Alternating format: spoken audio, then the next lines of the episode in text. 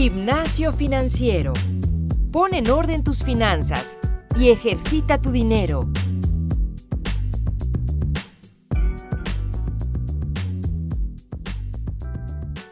Bienvenidos a un episodio más de Gimnasio Financiero, un podcast donde les compartimos recomendaciones para mejorar su relación con el dinero. Yo soy Marian Sámano y en esta ocasión hablaremos de la declaración de impuestos. Sí, queridos podescuchas, ya llegó el momento de hacerlo y debemos estar preparados con toda la información, ya sea que lo hagamos por nuestra cuenta o busquemos un especialista. Este tema lo dividí en dos episodios, es demasiada información y quisiera que se quedaran con bullets muy concretos. Cada mes de marzo y abril nos pone de nervios la famosa declaración de impuestos correspondientes al periodo 2020. Si no lo han hecho aún, tranquilos. El SAT extendió el periodo hasta finales de mayo, así que tienen cinco semanitas aproximadamente para que lo logren. ¿Y qué es en sí la declaración anual? Es un reporte en el que se detallan los ingresos y gastos realizados en el ejercicio anterior fiscal. Es notificar al SAT de todo el dinero que recibimos y los gastos que hicimos. La finalidad es asegurar que el pago de impuestos es el adecuado para ambas partes. Por un lado, Hacienda se asegura de recibir el dinero correspondiente y nosotros podemos recuperar algunos impuestos. Ojo aquí, no hacerla podría resultar en una multa de hasta 17,370 pesos. Entonces, mejor hay que hacerla. Así que vamos por la primera parte. ¿Quiénes debemos hacerla? Básicamente todas las personas físicas que cumplen con alguno de los siguientes puntos. Así que les voy a hacer una listita y vayan haciendo check. Si están en el régimen de servicios profesionales, es decir, que si emiten comprobantes de honorarios porque trabajan de manera independiente o trabajan para una empresa sin ser empleados, esto último sucede mucho y nos reconocemos por el clásico me regala la factura y ahí nos tiene cada cierre de mes eh, sacando todas las facturas de los gastos. Número dos, si tienen actividades empresariales. Existen dos regímenes donde pueden estar dados de alta en la actividad empresarial o el famoso régimen de incorporación fiscal, el RIF, que fue creado para apoyar el emprendimiento y pequeñas empresas que aún poseen una capacidad administrativa muy limitada, es decir, tienditas, negocios, plomerías, emprendedores pequeños que están arrancando su negocio. Y este RIF, por cierto, tiene muchos beneficios con la reducción. Incluso tienen el permiso, los, las personas están bajo este régimen, de pagar el impuesto de la renta a partir del siguiente año. Es decir, el primer año les hacen la reducción del 100%. Si quieren que hablemos más sobre este tema, pídanmelo para los siguientes episodios porque es un tema que da para bastante.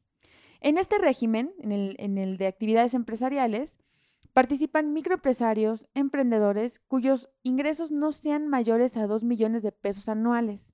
Es importante tener claro que todas aquellas actividades que para su práctica requieren el uso de su título profesional, por ejemplo, abogados, contadores y médicos, estos no pueden tributar bajo este régimen. Es muy importante. independientemente de que sus ventas sean menores a 2 millones de pesos, por el simple hecho de usar su título profesional no entran dentro del RIF.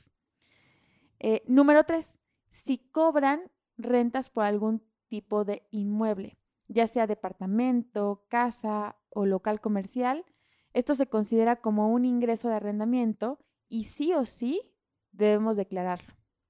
Número cuatro, si reciben intereses o dividendos. Todos aquellos que tenemos inversiones debemos incluirlo en la declaración. En el caso de Cubo, nosotros les compartimos la liga para que descarguen su constancia de retención de intereses del ejercicio anterior, en este caso del 2020. Para aquellos que ya invierten con Cubo, ya recibieron el correo hace tres, cuatro semanas. Cinco, si vendieron o compraron algún bien inmueble. Esto también representa un ingreso para el SAT y es importante poderlo notificar. Ahora, si son empleados, porque de repente cuando somos empleados decimos, bueno, yo, a mí, la empresa me, me hace todo. Realmente hay casos en los que tenemos que declarar. Primero, si tienen ingresos de dos o más patrones o de dos o más empresas, tienes que sí o sí declarar. Si dejaron de prestar servicios antes del 31 de diciembre del 2018, tenemos que declarar. Si recibieron ingresos anuales que exceden de 400 mil pesos, también tenemos que declarar. Si obtuvieron ingresos por salarios en el extranjero o provenientes de personas no obligadas a efectuar retenciones, es decir, si a lo mejor te están pagando algo del extranjero por algún servicio, también lo tenemos que declarar. Si recibieron ingresos por indemnización o jubilación, también importante, no solamente recibirlo, también notificar que tuvimos ese ingreso. Si vendieron un, inmueble, también definitivo, ¿no? Como lo mencionábamos en el punto 5. Si ganaron algún premio, aquí, bueno, se, se, escucha si ganamos como la lotería o algún premio que fue pues un ingreso de dinero extra, también lo tenemos que declarar. ¿Y por qué tenemos que declarar? Básicamente, Hacienda debe estar enterada para que al momento de tu declaración aparezcan como ingresos exentos.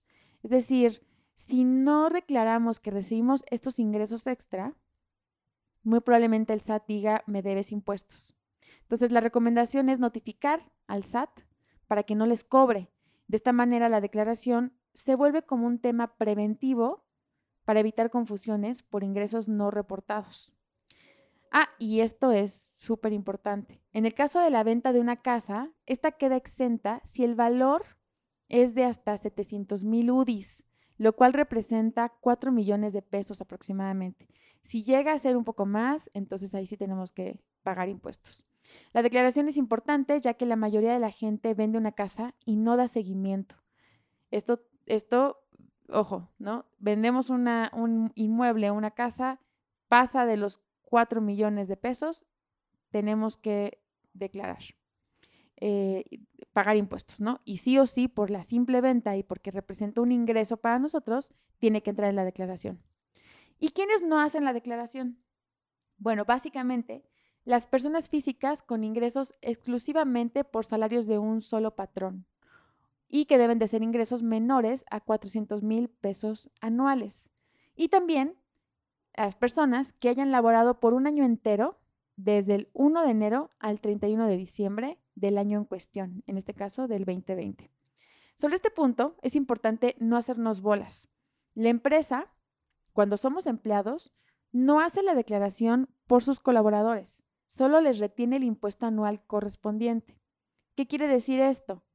Que la empresa únicamente hace el ajuste anual de impuestos basado en las retenciones quincenales.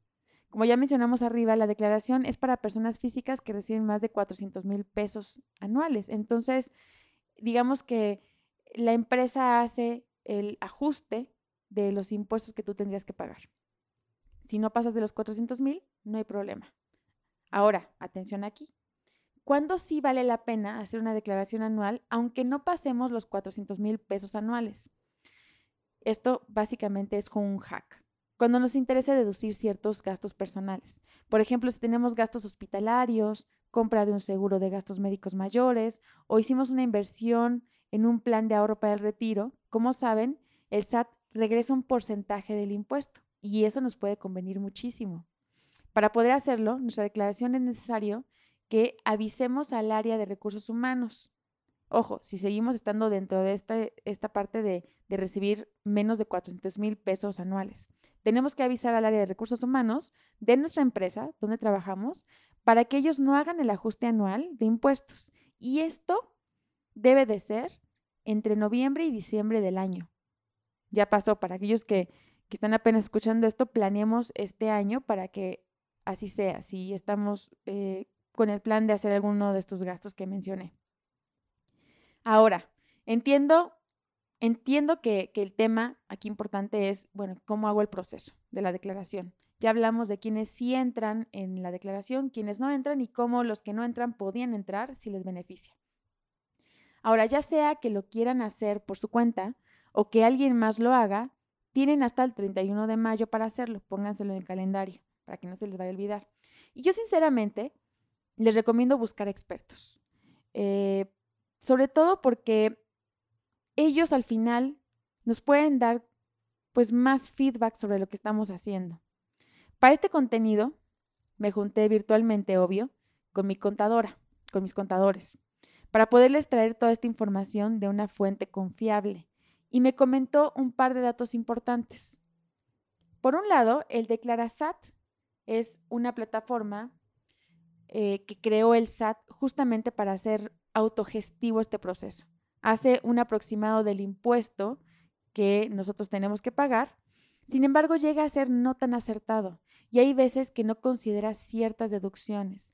Entonces, aquellos que lo quieren hacer, hay que tener ojo en que probablemente el Declarasat, que es esta herramienta que crearon, no les dé el dato correcto y tendrán que doble checar. Y otra razón por la que yo les recomendaría mejor buscar a los expertos es que lamentablemente este gobierno está buscando retrasar el reembolso de los impuestos y suelen no considerar todas las deducciones, lo que implica que si tú quieres reclamar sobre o hacer cualquier tipo de aclaración, tienen que esperar hasta 40 días hábiles para poderlo hacer. Entonces, supongamos que te sale un resultado en donde tú tienes que pagar o donde no te reembolsan lo que tú tenías considerado. Entonces, la aclaración implica 40 días hábiles. Entonces, yo les diría, eh, pues sí, buscar a los expertos. Por ahí Omar Educación Financiera, que es amigo de Cubo, también lo comenta mucho, ¿no? Mejor, lo podemos hacer, sí, pero ¿por qué no? Mejor buscamos a los expertos y que ellos, con toda la confianza y con todo el conocimiento, porque esto va cambiando pues muy seguido, nos puedan ayudar y asesorar para tener un mejor pago de, impuestos y una, y una deducción. Lo mejor, como les dije, es que un humano, un humano se haga cargo, ¿no? Em, y bueno, esto es lo que yo les tenía preparado para el episodio de hoy. Hablar de quiénes sí, quiénes no y pues algunas recomendaciones para su declaración. Si quieren buscar eh, qué es lo que necesitan hacer, los pasos. Por ahí hay varias notas me encontré una de Milenio que, que está muy buena y que te dice los pasos. Simplemente este episodio buscó o buscamos con este episodio darles la información eh, más aterrizada de quiénes sí y las razones del por qué. Si quieren el contacto de mis contadores por ahí, avísenme, son unos buenazos eh, y, y con gusto les puedo compartir su información para que también o resuelvan sus dudas o incluso les ayuden a hacer su proceso. Si tienen ideas o recomendaciones para siguientes episodios, mándenmelas a mi correo marianzs.cubofinanciero.com. Feliz de integrar sus comentarios al contenido. Recuerden que este tema nos va a llevar otro episodio. Entonces, ya sea que lo mande para, para el siguiente viernes o en 15 días, porque también queríamos hacer un contenido para finanzas finanzas enfocadas para niños. Entonces, ahí les estaremos contando cuál fue la decisión. De todas maneras, me gustaría escucharlos o que me escuchen el siguiente viernes para que sigamos entrenando.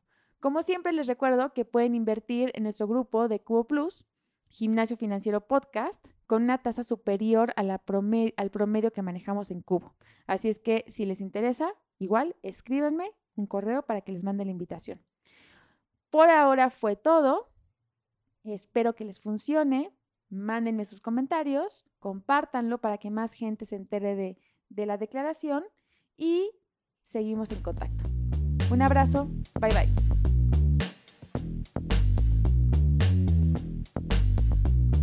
El entrenamiento de hoy ha terminado. No olvides reforzar tus finanzas todos los días y compartirlos con tus amigos. Te esperamos la próxima semana en Gimnasio Financiero.